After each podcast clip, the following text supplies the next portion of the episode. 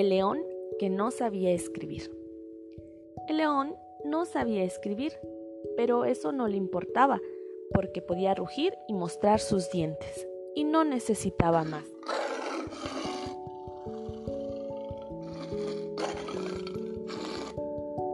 Un día se encontró con una leona. La leona leía un libro y era muy guapa.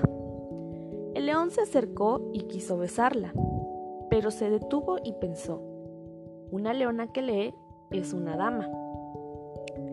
Y a una dama se le escriben cartas antes de besarla.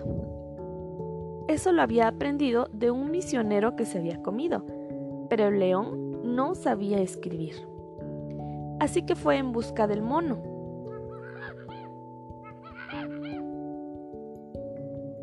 Y le dijo, escríbeme una carta para la leona. Al día siguiente, el león se encaminó a correos con la carta, pero le habría gustado saber qué era lo que había escrito el mono, así que se dio la vuelta y el mono tuvo que leerla.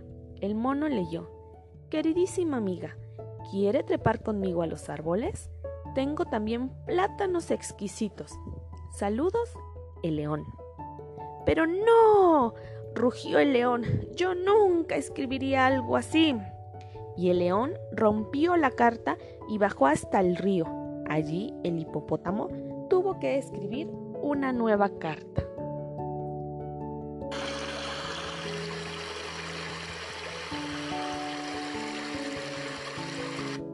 Al día siguiente, el león llevó la carta a correos, pero le habría gustado saber qué había escrito el hipopótamo. Así que dio la vuelta y el hipopótamo leyó. Queridísima amiga, ¿quiere usted nadar conmigo y bucear en busca de algas exquisitas? Saludos, el león. ¡No! rugió el león. Yo nunca escribiría algo así. Y esa misma tarde le tocó el turno al escarabajo pelotero.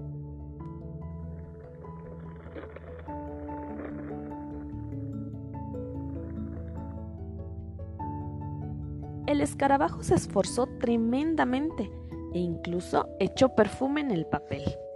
Al día siguiente, el león llevó la carta a correos y pasó por delante una jirafa. ¡Uf! ¿Qué apesta aquí? quiso saber la jirafa. La carta, dijo el león, tiene perfume de escarabajo pelotero.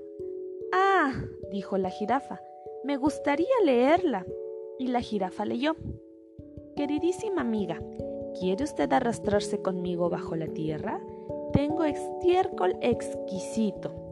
Saludos, león.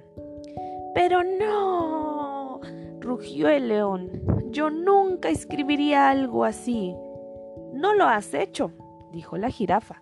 Furiosísimo, el león rompió la carta e hizo que la jirafa escribiera una nueva. El cocodrilo debería leerla el día siguiente, pero cuando el león fue a recogerla, el cocodrilo se había comido a la jirafa con la carta incluida.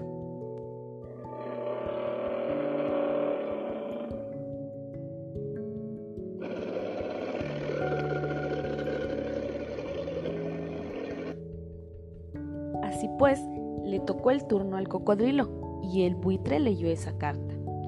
Queridísima amiga, Todavía queda un resto de jirafa para esta noche. Venga también usted, exquisito. Saludos, león. Oh, no, dijo el león. Yo nunca escribiría algo así. Y el león rompió la carta y al día siguiente el buitre tuvo que leer inmediatamente su carta.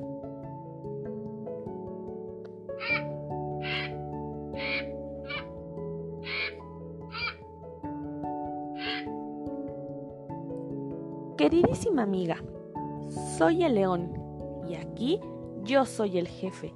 Quiero conocerte. El león asintió satisfecho. Sí, así lo hubiera dicho él también. El buitre continuó leyendo.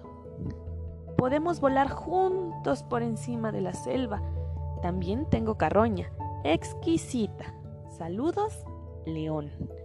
Ya era suficiente. No, rugió el león.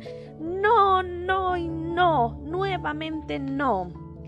Yo escribiría lo hermosa que es, le escribiría lo mucho que me gustaría verla, sencillamente estar juntos, estar tumbados, holgazaneando bajo un árbol, sencillamente mirar juntos al cielo al anochecer.